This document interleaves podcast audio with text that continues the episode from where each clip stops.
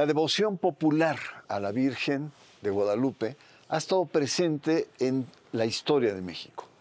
Una Virgen criolla, fruto de un sincretismo no solamente tolerado, sino fomentado. Su influjo ha ido creciendo desde el valle de Tenochtitlan hasta todo el país y ahora salta fronteras en Centroamérica y especialmente en Estados Unidos. Pero ¿cómo se formó dicho culto? ¿Por qué ha perdurado a lo largo de los siglos y sigue creciendo? La relevancia en nuestra cultura del culto guadalupano aquí, en sacro y profano. En el Nican Mopogua, que significa palabra de vida, es el relato tradicional en náhuatl de las apariciones de la Virgen María en México, bajo la advocación de Guadalupe, que habrían tenido lugar en el centro del Tepeyac, al norte de la Ciudad de México. Las apariciones datan desde el 12 de diciembre de 1531. La Virgen mandata a Juan Diego lo siguiente. Sábelo, ten por cierto, hijo mío, el más pequeño, que soy perfecta, siempre Virgen Santa María, Madre del verdadero Dios. Mucho deseo que aquí me levanten mi casita sagrada, porque yo en verdad soy vuestra Madre compasiva, tuya y de todos los hombres que en esta tierra estáis en uno. El culto guadalupano nace popular. Tiene su asentamiento en el santuario mexica que adoraba a Tonatzin, madre de los dioses. Así lo registra Fray Bernardino de Sahagún. Con muchas reservas y recelos, escribe lo siguiente. Cerca de los montes hay tres o cuatro lugares donde solían hacer muy solemnes sacrificios y que venían a ellos de muy lejanas tierras. Uno de estos es aquí en México, donde está un montecillo que se llama Tepeacac y los españoles llaman Tepeaquilla y ahora se llama Nuestra Señora de Guadalupe. En este lugar tenían un templo dedicado a la madre de los dioses que se llamaba Tonatzin, que quiere decir Nuestra Madre. Allí hacían muchos sacrificios a honra de esta diosa y venían a ellos de muy lejanas tierras. Guadalupe Tonatzin es la expresión de un sincretismo aceptado y alentado por los primeros evangelizadores. Con el tiempo conformó la cultura e identidad populares en México, presente a lo largo de la historia como en la independencia y en la revolución. Buenas noches. Como cada miércoles, bienvenido a Sacro Profano. Hoy nos ocupamos del culto guadalupano en la sociedad mexicana. Un culto a la Virgen de Guadalupe que tiene una profunda raíz cultural que se remonta a la época mesoamericana. Estamos ante la devoción mariana más importante que existe en el mundo. La Basílica de la Ciudad de México, por ejemplo, es el santuario católico más visitado en el mundo. Por supuesto, después de San Pedro. En promedio, arriban 20 millones de peregrinos. Tonantzin, Guadalupe, refleja de manera honda lo que es nuestra religiosidad popular, la religiosidad del pueblo mexicano. Es, ante todo, la fe sencilla, la fe de los sencillos, la fe que escapa al control eclesiástico. Es la práctica religiosa festiva de campesinos, indígenas, jornaleros, taxistas, albañiles, obreros, que no requieren de grandes doctrinas, de encíclicas ininteligibles, ni de complejas ecuaciones teológicas. Es la fe de lo vivido, a través de expresiones simbólicas como la fiesta, la procesión, el festejo patronal, las peregrinaciones y las ofrendas. ¿Por qué son tan impactantes las apariciones de la Virgen de Guadalupe que han marcado sin duda alguna nuestra historia y nuestra cultura? Escuchemos la aproximación, la primera respuesta del doctor Javier Nogués. Él es profesor e investigador de tiempo completo del Colegio Mexiquense. Así es, y yo creo que la clave es la historia misma de la aparición o la tradición más bien de la aparición. Es, una, es un texto muy bien hecho, tan bien hecho que parece historia. Y es un texto que anima a todos los grupos de la sociedad, particularmente a los pobres. Juan Diego era un pobre y es el transmisor de los, de los mensajes de la, de la, Virgen María en México. Eh, creo yo que además tenemos que agregarle el asunto de cómo en el siglo XVII los criollos toman con gran entusiasmo este texto, que lo reencuentran y que lo hacen propiamente ya le dan un sentido de identidad. Es una historia casi perfecta. ¿Por qué? Porque ahí están incluidos todos los elementos de la sociedad mexicana, incluyendo al arzobispo, eh, obispo y arzobispo en esa época, Fray Juan de Zumárraga. Pero a diferencia de otras apariciones en México, el, insisto, el vidente del Tepeyac es un igual pobrísimo. Y ahí se ven las metáforas en lengua náhuatl. Yo creo que eso es lo que le da mucho poder, mucha solidez a esta historia, que finalmente tiene un mensaje básico, la maternidad espiritual de María. Sin duda alguna, el culto guadalupano nace popular. Ha sido parte durante siglos de la religiosidad mexicana. Pero ¿en qué consiste esta religiosidad popular? Le invito a escuchar el comentario de nuestro querido sacerdote antropólogo Clodomiro Siller, que en paz descanse. La religiosidad popular es una manera como la gente que no está institucionalizada vive su fe, cómo le está respondiendo a Dios. Entonces le responde con su cultura, con su lengua, con su organización, con sus lugares, con sus fechas, con sus vestidos, con sus danzas, con sus peregrinaciones. Y esto no corresponde muy convergentemente con lo que se llama la religión oficial, que tiene instituciones, que tiene dogmas, que tiene disciplina, que tiene templos, que tiene todo esto.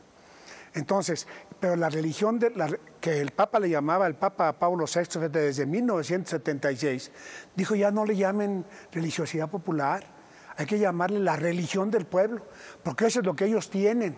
Hay convergencias a veces, se va a celebrar la fe, por ejemplo, en San Cristóbal, San Caralampio y toda la cosa coincide con la misma, en la misma fecha de la iglesia de institución. Pero lo que hace la religión del pueblo, lo que hacen los mayordomos, las danzas, las fiestas, el compartir, la comida, el regionalizarse, el invitar a otros pueblos, esa es una cosa que tiene un caminar que es totalmente distinto. Pero lo principal es que eso la gente lo entiende. No te lo puede explicar ¿eh? cuando te digo, ¿ustedes por qué peregrinan? Así siempre lo hemos hecho. ¿Y ustedes por qué comparten la comida? Así siempre lo hemos hecho. Esa es nuestra costumbre. Ellos no, han verbalizado después de 500 años de que a estos pueblos les quitaron sus escuelas, les quitaron sus maestros, les quitaron sus libros, su vestido, su lengua y todo. Imagínate lo que les ha pasado. Pero eso ellos lo viven con una intensidad y con, unas, y con unos compromisos que nosotros no nos podemos imaginar. Mientras que nosotros tenemos una fecha para hacer la celebración, ellos dicen, vamos a invitar a todos los pueblos, los vamos a hospedar y vamos a compartir con ellos para estar contentos y ser pueblo. Nuestra pregunta de esta noche es, ¿por qué el culto guadalupano tiene una notoria relevancia en nuestra historia? Vamos a un corte, regresamos y usted está en Sacro y profano.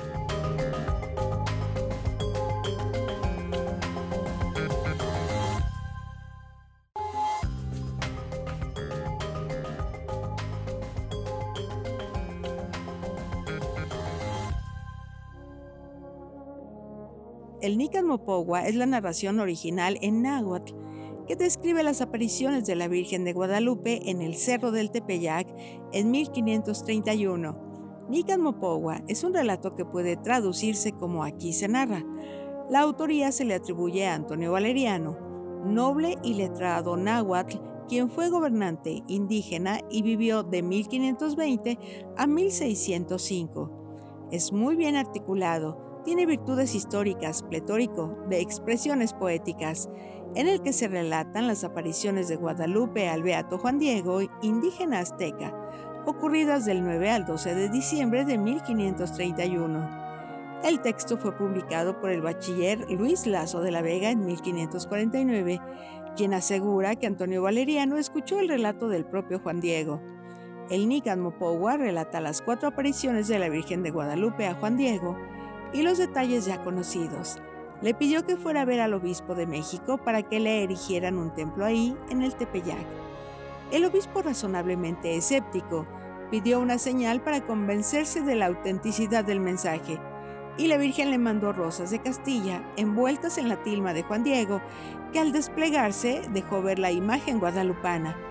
Una copia muy antigua del manuscrito se encuentra en la Biblioteca Pública de Nueva York y otra está en el Centro de Estudios de Historia de México, Carso.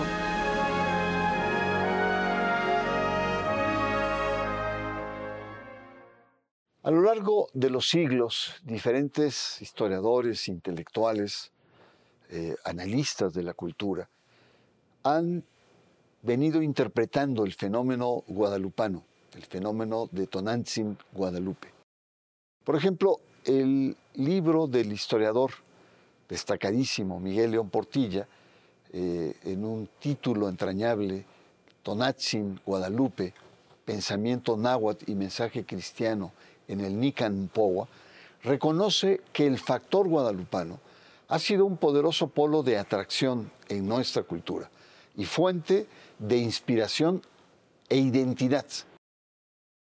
León Portilla recuerda que Guadalupe Tonatzin ha significado en momentos de pestes, de inundaciones, de hambrunas y de afán del pueblo novohispano de encontrarse a sí mismo en los siglos de ese México colonial. Y Tonatzin Guadalupe se ha venido resignificando en diferentes momentos de la historia. Por ejemplo, fue el estandarte de la Revolución de Independencia elegido por el cura Miguel Hidalgo y retomado por José María Morelos y Pavón. Es una poderosa insignia en la Revolución de 1910, exhibida por las tropas comandadas por Emiliano Zapata, y la volvemos a encontrar en el levantamiento zapatista en Chiapas en 1994. Como se puede ver, el culto guadalupano no solo desde la perspectiva de la Virgen Europea, sino también desde la óptica de Tonatzin, tiene significados distintos. En ese sentido, vamos a escuchar la perspectiva de una mexicanista, Susana Arjaez, quien nos plantea la Virgen el guadalupanismo desde la perspectiva mexica. La perspectiva de Tonantzin es la vida, la creación total. El, antiguo danza y canta a la madre tierra, que le da flores, frutos, eh, perfumes, que hace toda la creación y, bueno, se conecta a través de la madre tierra, del corazón de la madre, ¿sí? Se conecta con su danza en movimiento. Él es, eh, hay un canto que dice, yo soy la vida, yo soy la vida, soy el alma de la tierra, soy el movimiento, soy el movimiento, soy el espíritu creador, soy el espíritu de la creación, de la creadora. Entonces, eh, en la manera como nosotros entramos en contacto con Tonantzin, Tlali, es en la vida, en el presente, en el aquí. Por eso es que tú ves a la gente tradición que va danzando, hace peregrinaje, canta, o hacemos rezos y en el movimiento estamos ofrendando miel, semilla, al fuego, el calor, o sea, es la madre que mueve, que, contiene, que da. ¿Cuántas significaciones ha tenido el culto a la Virgen de Guadalupe? La Virgen independentista, como vimos, la Virgen revolucionaria, la Virgen con los migrantes, la Virgen zapatista en Chiapas, o simplemente la Virgen milagrera, que escucha, consuela y acompaña a los diferentes creyentes que van con ella y con una deidad. ¿Cuál podría ser una causa? Escuchemos una nueva causa, por supuesto, una nueva causa que podría ser el tema actual entre Guadalupe y la mujer moderna. Escuchemos a María Andrea González Benassini. Pues yo considero que no nada más es importante, sino que es urgente. ¿Eh? En una sociedad mexicana eh, en la cual eh, se, se, vuelca sobre un día, principalmente el 12 de diciembre, en peregrinaciones gigantescas a visitar a la, a la Morenita, a la Virgen de Guadalupe, yo creo que es fundamental que que, se mire también, que se vuelva a retomar el hecho de que la Virgen es una mujer. Y como una mujer hay que voltearla a ver. Como una mujer hay que voltear a ver a todas las mujeres de este país, estas mujeres que están viviendo situaciones eh, de terrible violencia, que yo creo que es fundamental em, leer el hecho guadalupano a la luz de las experiencias reales de las mujeres, porque la Virgen no es ajena al, hecho de ser mujer, sino la, Virgen, al ser mujer, es, eh, debe ser mirada y debe ser experimentada a partir de ese hecho, y no como una diosa, no como alguien ajeno, no como alguien etéreo. Bueno, escuchemos a otra teóloga, sí, es el tiempo del feminismo y es el tiempo también de una apropiación y una recepción de la Virgen desde esta perspectiva. Escuchemos a otra teóloga, Guadalupe Cruz, que hace un discernimiento audaz que merece ser escuchado. Pienso que el símbolo en sí mismo se está resignificando cotidianamente, que es un símbolo que transmite significados complejos y también múltiples, que también nos muestran a una multitud de mujeres, de personas, eh, y que se encuentra en algo así como en una diáspora, como el marcha en peregrinación en Éxodo, ¿no? Entonces, eh, es una imagen, un símbolo que de alguna manera está en los mercados, está en las calles, está en los restaurantes, está en las cocinas, está en los hoteles, está en las centrales de autobuses. Y entonces es una imagen muy querida, ¿no? que acompaña permanentemente a las mujeres, a los hombres. Y mm, a mí me parece que se está resignificando porque lo mismo puedes... Eh, así como estuvo en el movimiento de independencia, estuvo en el movimiento revolucionario y también con el movimiento cardenista, con el movimiento zapatista, incluso en esta última marcha que se, eh, por la que se lucha para que el árbitro, el INE, eh, sea neutral, ahí está presente en esos movimientos. Y me parece que también está en un movimiento de la comunidad lésbico, gay, bisexual y transexual, porque también peregrinan y van a la Basílica de Guadalupe. ¿no? También estuvo en estas movilizaciones de la Marea Verde, en donde eh, se pretende que se respete el derecho de las mujeres para eh, que tengan una maternidad libre y voluntaria y su derecho a pues interrumpir un eh, embarazo no deseado. Entonces, por ahí es que se está ya resignificando este símbolo tan importante y valioso. Tonatzin Guadalupe representa una fusión de culturas. Tonatzin era la diosa madre de la naturaleza y de la muerte. Era la madre de los dioses en el mundo mesoamericano y una devoción muy respetada en esta esfera eh, eh, mexica. Dicha deidad femenina se sincretiza con la advocación extremeña a María. Esta imbricación de dos deidades femeninas desemboca en una dimensión materna, Tonatzin y María de Guadalupe. Ambas cobijan y amparan el caótico mundo mesoamericano que se transformó a raíz de la conquista. Vamos a un corte. La Virgen de Guadalupe, Tonatzin, y su relevancia en la sociedad mexicana actual. Todo esto aquí, en Sacro y Profano.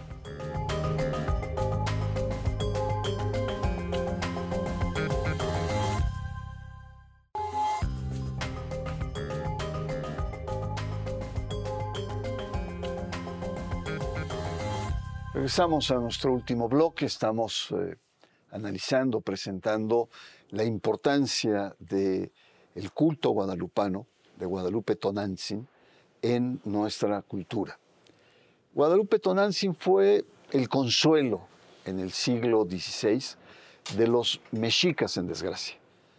Un pueblo guerrero, un pueblo soberbio, un pueblo conquistador, que fue conquistado y que entra en una profunda depresión.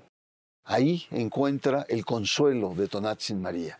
Hasta ahora, que también acompaña con la esperanza, con la búsqueda de una nueva vida a nuestros hermanos migrantes.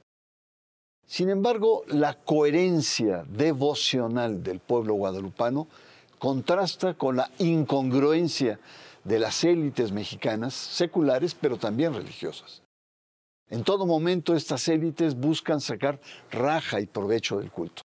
Desde Vicente Fox, emulando a Hidalgo, enarbola el estandarte de la Virgen para iniciar su campaña política en el 2000. Guillermo Schulenburg, nada menos que abad de la basílica, clérigo multimillonario, puso en duda la existencia de Juan Diego y por tanto el, todo el hecho guadalupano. El abad abrió un nuevo capítulo de disputa entre aparicionistas y antiaparicionistas. Norberto Rivera Carrera, otro ejemplo, ex arzobispo primado de México, cardenal, hizo un contrato cediendo el uso exclusivo de la imagen guadalupana en 2002 a la empresa transnacional Biotran por 12.5 millones de dólares, válido este contrato por cinco años. ¿Qué me dice usted de las patéticas transmisiones televisivas para cantar las mañanitas a la morenita, que son un exceso de melosidad y también interpretado por muchos artistas de dudosa reputación? La excesiva comercialización del culto puede provocar su vaciamiento, sin duda alguna. Otro caso trágico, preocupante, es la emisión, y aquí lo hemos analizado, de la Rosa de Guadalupe que banaliza la figura de esta deidad.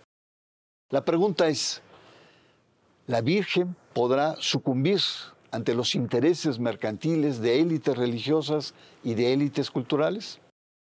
En suma, respecto a la cultura mexicana, Tonatzin Guadalupe se vuelve la figura religiosa más importante de la nueva nación. Le da sentido, su custodio cultural ya no es solo la población indígena, como al principio, ni de los criollos, como en la época colonial, sino se convierte en un símbolo sagrado de una nación, como es México. Una nación mayoritariamente mestiza y religiosamente cada vez más diversa. Muchas gracias por acompañarnos. Nos vemos la próxima semana aquí, en Sacro y Profano.